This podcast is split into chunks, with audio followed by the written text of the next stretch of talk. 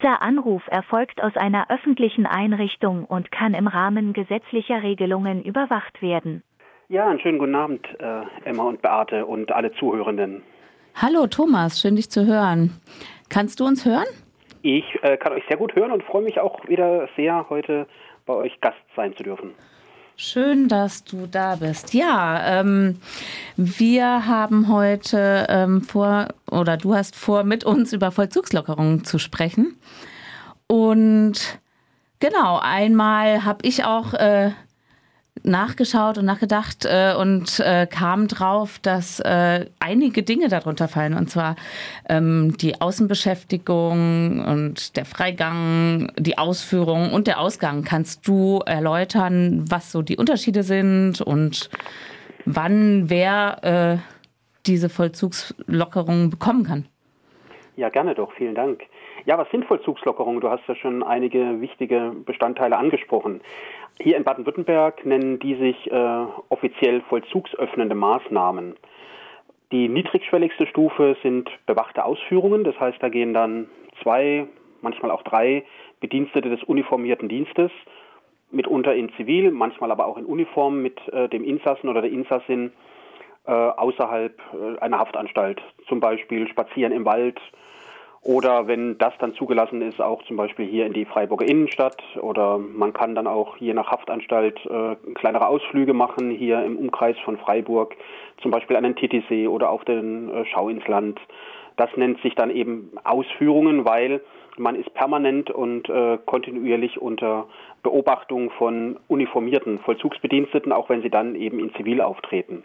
Eine etwas reduziertere Form nennt sich dann 1 zu 1 Ausführungen. Das ist hier in Freiburg eine Spezialität. Das nennt sich dann deswegen 1 zu 1 Ausführungen, nicht weil eine Person und ein äh, also ein Insass oder ein Insassin und äh, ein JVA-Bedienstete, sondern ein Bedienstete oder eine Bedienstete des allgemeinen Vollzugsdienstes, also das sind die in Uniformen, mhm. und ein Fachdienst. Das ist dann schon eine Lockerung aus Sicht der Vollzugsanstalt der Bedingungen, äh, der Haftbedingungen, weil halt eben nicht mehr zwei Kampfsport erfahrene Vollzugsbedienstete mitgehen. Die nächst weitere Stufe wären sogenannte Begleitausgänge. Das heißt, da fällt dann der allgemeine Vollzugsdienst weg und eine sozialarbeitende äh, Person oder jemand des psychologischen Dienstes geht alleine mit dem Insassen außerhalb äh, der Haftanstalt sich ein bisschen bewegen, in die Innenstadt einkaufen oder wo auch immer hin.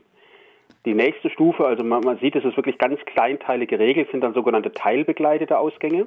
Jemand von einem Fachdienst, also Psychologin oder Psychologe, Sozialdienst, bringt den Menschen vor die Mauer, also geht mit ihnen so zehn Minuten, Viertelstunde in die Stadt, verlässt den Insassen dort mhm. und nach zwei, drei, vier oder fünf Stunden wird der Insasse dann wieder abgeholt von dieser Fachdienstperson und zurück in die Haftanstalt gebracht. Also das sind alles jetzt erstmal die Lockerungen, bei denen Vollzugsbedienstete zumindest immer teilweise mit anwesend sind. Der nächstgrößere Schritt, den hast du auch schon erwähnt, das ist dann Ausgang. Das heißt, da verlässt die Person ganz ohne Vollzugsbedienstete Begleitung die Haftanstalt und kehrt dann auch wieder ohne Begleitung zurück. Der dann nächst weitere Schritt, also da geht es dann um ein paar Stunden und dann haben wir den sogenannten Hafturlaub. Mhm. Das ist dann äh, zum Beispiel Übernachten am Wochenende außerhalb äh, einer Haftanstalt. Okay, und ähm, wie ist das? Also in der Strafhaft, äh, da kann, können auch schon Vollzugslockerungen passieren oder beantragt werden? Oder wie, wie kommt ja. Mensch dazu? Vielleicht noch, wenn ich kurz, kurz vorher ja. sagen darf, warum überhaupt Lockerungen? Also warum? Ja, genau. Also ich meine, die Menschen sind ja zu einer Haftstrafe verurteilt oder sitzen hier in Sicherungsverwahrung und sollen ja eigentlich so von der Idee her mancher Menschen eigentlich von der Welt draußen äh, ferngehalten werden. Mhm. Aber äh, Vollzugslockerungen dienen ja äh, dazu, den Bezug zur Welt außerhalb der Mauern zu erhalten. Also die Entwicklungen auch vor Ort zu beobachten und nicht nur äh, gefiltert über den Fernseher, Menschen draußen auch zu, persönlich zu begegnen, also das Leben nicht aus dem Blick zu verlieren. Und egal wie kurz die Freiheitsstrafen sind und wenn es nur wenige Wochen oder Monate sind, hier in Freiburg dann in vielen Fällen aber auch Jahre, Jahrzehnte, wenn wir dann in die Sicherungsverwahrung schauen, sprechen wir von Gesamtfreiheitsentzügen von 10, 20, 30 und mehr Jahren. Da mhm. geht einfach der Bezug verloren. Und diese Vollzugslockerungen sollen einfach so ein Stück weit so ein Faden, äh, ein Seil möchte ich gar nicht mal es nennen, aber so ein Faden in die Freiheit gewissermaßen bewahren. Ja, wie kommt Mensch äh, zu den Lockerungen? Ähm, Vollzugsanstalten sollten eigentlich von sich aus aktiv werden. Du hast den Strafvollzug angesprochen. Dort kommt noch die Besonderheit hinzu, Vollzugslockerungen können dort gewährt werden. Das ist dann was für die, die sich juristisch interessieren. Im Bereich Vollzugslockerung Strafhaft ist es eine sogenannte Kannleistung. Das heißt, die Haftanstalt kann, wie so das Wort kann sagt, äh, muss es aber nicht. Im Bereich der Sicherungsverwahrung müssen, wenn die entsprechenden Voraussetzungen vorliegen, also keine Fluchtgefahr darf bestehen, keine Missbrauchsgefahr, also es darf nicht die Gefahr drohen, dass die Person die Vollzugslockerung zu irgendwelchen Straftaten missbraucht oder eben abhaut. Also wenn da die Voraussetzungen vorliegen, muss die Vollzugsanstalt diese Lockerungen genehmigen. Im Bereich Strafhaft kann sie sie genehmigen. Mensch stellt einfach einen Antrag an die Haftleitung, an die Anstaltsleitung und sagt, ich möchte diese und diese Lockerungen haben, muss sie eigentlich auch gar nicht begründen, weil die Vollzugsanstalt ist ja in der Begründungspflicht, wenn sie diese Lockerungen nicht genehmigen möchte. Mhm. Genehmigen tut im ersten Schritt die Vollzugsanstalt die Lockerungen. Die ist allerdings durch äh, gesetzliche Regelungen. Hier in Baden-Württemberg ist es das sogenannte Justizvollzugsgesetzbuch 3 für den Strafvollzug und Justizvollzugsgesetzbuch 5 für die Sicherungsverwahrung ähm, in ihren Entscheidungsspielräumen auch sehr beschränkt, weil vielfach hat sich das Justizministerium in Stuttgart eine Entscheidungsbefugnis vorbehalten. Das heißt, die Vollzugsanstalt kann dann bestimmte Vollzugslockerungen empfehlen oder für sinnvoll halten und muss sie ihrerseits beim Justizministerium beantragen, muss also dort die Zustimmung einholen. Im Zuge dessen wird dann ein umfangreicher Bericht nach Stuttgart geschickt. Die gesammelten Werke, also die gefangenen Personalakten werden nach Stuttgart geschickt und dort beugen sich dann mehrere Menschen Wochen, meistens aber auch Monate lang über entsprechende Anträge. Und wenn das Justizministerium die Zustimmung nicht erteilt, dann gilt halt, äh, was auch immer gilt bei vollzuglichen Maßnahmen, der Weg zum Landgericht, zur Strafvollstreckungskammer. Also man kann dort dann Klage einreichen. Anschließend steht noch der Weg zum Oberlandesgericht und auch zum Bundesverfassungsgericht offen. Mhm, das heißt also, es kann mitunter äh, Monate dauern, bis es bewilligt wird oder passiert. Ja, also genau, also ähm, da kommen wir vielleicht nachher drauf, wenn es mhm. dann, wenn ich mein Beispiel, äh, meine eigene Situation als Beispiel anführe. Ja, gerne. Ähm, wir hatten ja jetzt was Sinnvollzugslockerungen, warum gibt es sie und wer genehmigt sie? Jetzt ist die Praxis der Vollzugslockerungen. Ich kann mich jetzt, das ist noch vorpandemische Zeit, erinnern hier. Da gab es ja Freizeitgruppen im Bereich der Strafhaft. Da war ich dann auch äh, einmal pro Woche da im Bereich der Strafhaft und habe da auch Leute kennengelernt. Da gab es dann Strafgefangene, die haben sich zum Beispiel eine sogenannte Ausführung, also wir wissen ja, da sind dann zwei Vollzugsbedienstete dabei, in die Innenstadt eingeklagt. Wir stehen hier in der JVA Freiburg nämlich noch vor dem speziellen Problem der hohen Überstundenzahl. Also das Personal hat ganz viele mhm. Überstunden angesammelt. Es gibt einfach eine Personalknappheit, so wie ja draußen auch in vielen äh, Berufsfeldern. Mhm. Und das schränkt dann ähm, die Handlungsoptionen der Vollzugsanstalt natürlich ein. Und da hatten wir ähm, an einen Insassen, erinnere ich mich konkret, der hat dann über einen Zeitraum von ungefähr zwei Jahren bei der Vollzugsanstalt Lockerungen oder beziehungsweise hier in dem Fall Ausführungen beantragt. Die Vollzugsanstalt hat es abgelehnt und dann zog er mehrfach dagegen vor Gericht. Und nach ungefähr zwei Jahren, glaube ich, hatte er dann tatsächlich die Justizvollzugsanstalt so weit gebracht, dass sie ihm eine Ausführung in die Innenstadt genehmigt haben. Das Problem, das zieht nämlich auch nochmal alles in die Länge, weil wir da gerade eben waren bei den Klagen. Mhm. Wenn der Mensch dann vor Gericht zieht, dann wird im Regelfall die Strafvollstreckungskammer, also das Landgericht oder das Oberlandesgericht in einem ersten Anlauf nur entscheiden, die Entscheidung der JVA, die Lockerungen abzulehnen, wird aufgehoben und die Vollzugsanstalt wird verpflichtet, den Insassen unter Berücksichtigung der Rechtsauffassung des Gerichts neu zu bescheiden. Das heißt, da sind wir dann praktisch wieder zurück auf Los. Wir sind also noch nicht äh, in dem Feld, äh, der Ausgang oder die Ausführung wird genehmigt, sondern JVA entscheide neu. Und dann mhm. hat die JVA auch wieder monatelang Zeit, darüber zu entscheiden. Das heißt, sich das einzuklagen als Insassin oder Insasse ähm, bedarf eines sehr, sehr langen Atems. Und ja. wenn ich das jetzt an meinem eigenen Fall illustriere, ich hatte letztes Jahr, also ich sitze jetzt zusammen, äh, kurz wer noch nicht Bescheid weiß, ich sitze jetzt seit ungefähr äh, 27 Jahren in Haft. Ich hatte 2022, wie auch schon 2021 bei der Vollzugsanstalt Lockerungen beantragt. 2022 wurden sie wieder abgelehnt. Dagegen habe ich dann beim Landgericht Freiburg Antrag auf gerichtliche Entscheidung gestellt. Das zog sich dann über ein halbes Jahr. Die, die, Schriftwechsel gehen dann immer hin und her. Also die JVA muss Stellung nehmen. In dem Fall durfte ich dann auf die Stellungnahme der JVA erwidern. Die JVA wiederum durfte auf meine Erwiderung erwidern. Das ist also, wie man sieht, so ein Ping-Pong-Spiel. Mhm. Zwischenzeitlich fand dann eine neue Vollzugsplankonferenz jetzt im Frühjahr statt. Da hat die Vollzugsanstalt mir sogenannte 1 zu 1 Ausführungen zugebilligt. Das heißt, ich gehe jetzt nicht mehr mit zwei Vollzugsbediensteten des allgemeinen Vollzugsdienstes in die Stadt, sondern mit einem plus einem Fachdienst. Und so war ich dann schon einmal mit einem Bediensteten und dem Leiter der SV, mit einem Bediensteten und der Psychologin hier in der Innenstadt unterwegs. Zugleich wollte mir die Vollzugsanstalt auch sogenannte Begleitausgänge bewilligen. Das heißt, ohne allgemeinen Vollzugsdienst, nur mit einem Fachdienst begleitet, hat den Bericht nach Stuttgart geschickt. Und äh, ja, da warte ich jetzt seit auch schon seit drei Monaten. Von anderen Sicherungsverwahrten weiß ich, da wurde letztes Jahr schon diese entsprechende Zustimmung des Justizministeriums von der Haftanstalt beantragt.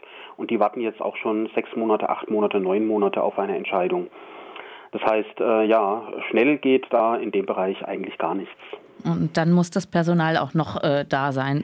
Und das Personal und muss da sein. Und das Personal, das, machen können, ne?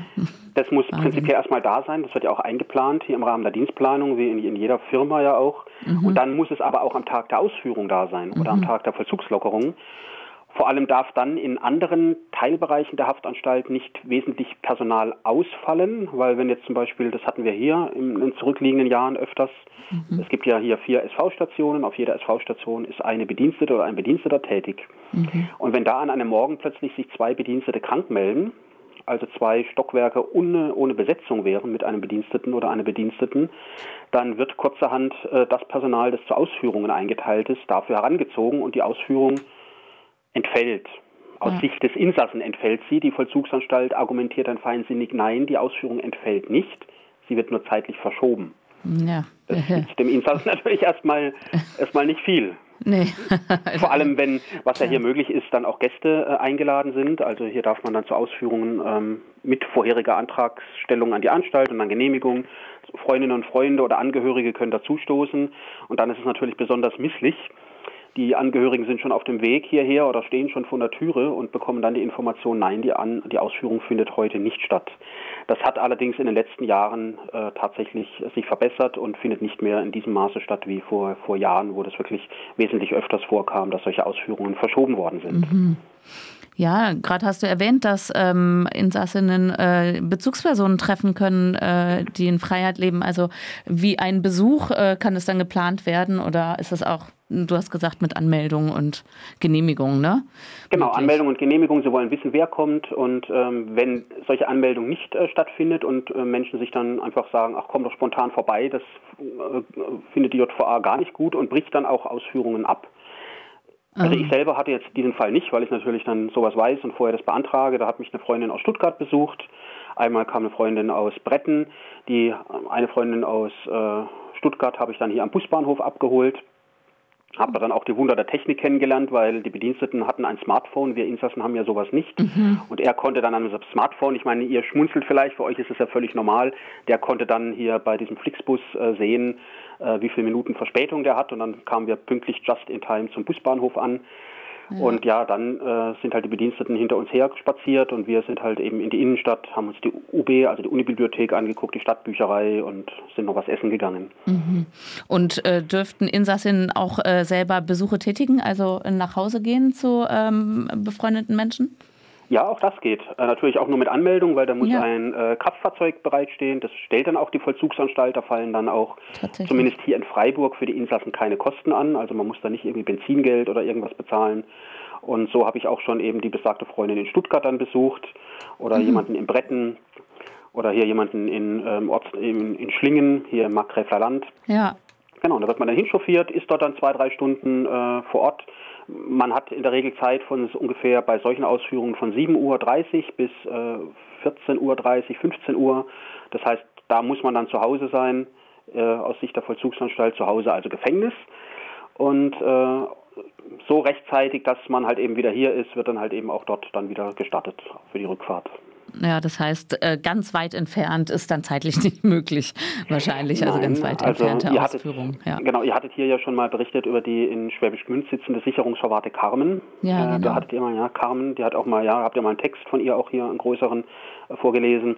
Eigentlich hatten Carmen und ich vereinbart, dass wir uns mal, weil ich kenne sie jetzt schon 15 Jahre, mhm. dass ich sie mal in Schwäbisch Gmünd besuche. Das geht aber nicht, weil das so weit weg ist, Schwäbisch Gmünd, dass da das die Vollzugsanstalt nicht leistet. Mhm. Ähm, Genau. Äh, vorhin hast du kurz Hafturlaub erwähnt. Ähm, äh, wie kann ich mir das genau vorstellen? Also ist das wirklich dann kurz Urlaub von der Haft oder? Das ist dann, ja, das ist dann tatsächlich Urlaub von der Haft oder Freistellung von der Inhaftierung. Das heißt für den Zeitraum von zwei, drei Tagen, äh, Wochenende, manchmal dann auch mehr, fünf Tage, sechs Tage. Das genehmigt dann die Haftanstalt entsprechend. Es muss natürlich eine bestimmte äh, Anschrift genannt werden, die die Vollzugsanstalt auch überprüft, wo man dann auch übernachtet, okay. wo man auch äh, anzutreffen äh, sein muss, also dann einfach nicht irgendeine Fake-Adresse, das mögen sie nicht. Mhm. Und dann ist man gewissermaßen wie ein freier Mensch. Also man bekommt einige Auflagen, also so ganz frei ist man nicht. Ja. Auflagen sind in der Regel Alkoholverbot, äh, Konsum von Drogen sowieso nicht oft auch noch äh, das Verbot des Führens von äh, Kraftfahrzeugen, also Verbot Auto zu fahren. Mhm. Dann okay. auch, äh, wenn jetzt zum Beispiel, wenn wir jetzt reden, wie jemand ist in Mannheim zum Beispiel inhaftiert und bekäme dort äh, einen Hafturlaub, dann gibt es oft noch das Verbot, das Bundesland zu verlassen. Also den, das, das, den Staat zu verlassen sowieso, also das ist auch eine Auflage, also hier im Dreiländereck einfach mal in die Schweiz oder nach Frankreich düsen, das würde gegen die entsprechenden Auflagen verstoßen. Ja. Also es wird dann durchaus eng reglementiert. Ja, so ein bisschen kann ich es mir dann vorstellen, wie so ähm, Meldegebote oder so, die gibt es ja, ja, auch so, manchmal. Ja. Oder im Asyl. Äh, Recht, Unrecht äh, gibt es ja auch so Auflagen. Ja. Dann, ja. ja. Okay. Ja, ähm, äh, hast du noch etwas, was du äh, noch wichtig findest, dass Menschen das wissen sollten zu Vollzugslockerungen?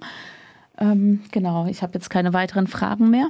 Also Vollzugslockerungen sollten eigentlich aus meiner Sicht äh, wesentlich häufiger und wesentlich umfänglicher genehmigt werden. Also wenn wir hier im Bereich der Sicherungsverwahrung äh, uns unterhalten, da sind wir ja schon privilegiert, weil wir haben Rechtsanspruch auf vier Ausführungen im Jahr. Mhm. Die im Bereich der Strafhaft, die haben ja keinen Rechtsanspruch auf solche Ausführungen, sondern es ist eine Kannleistung.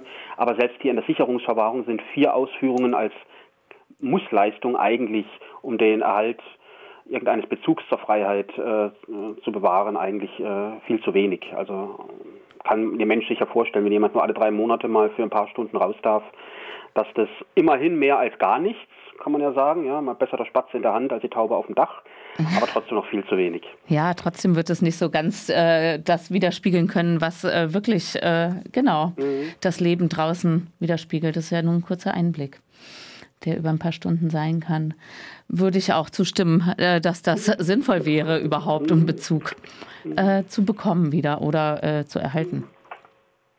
Ja, Thomas, äh, dann. Dürfte ich noch zum Schluss auf die äh, nächste Ausbruchssendung am 11. Juni hinweisen? Ja, natürlich.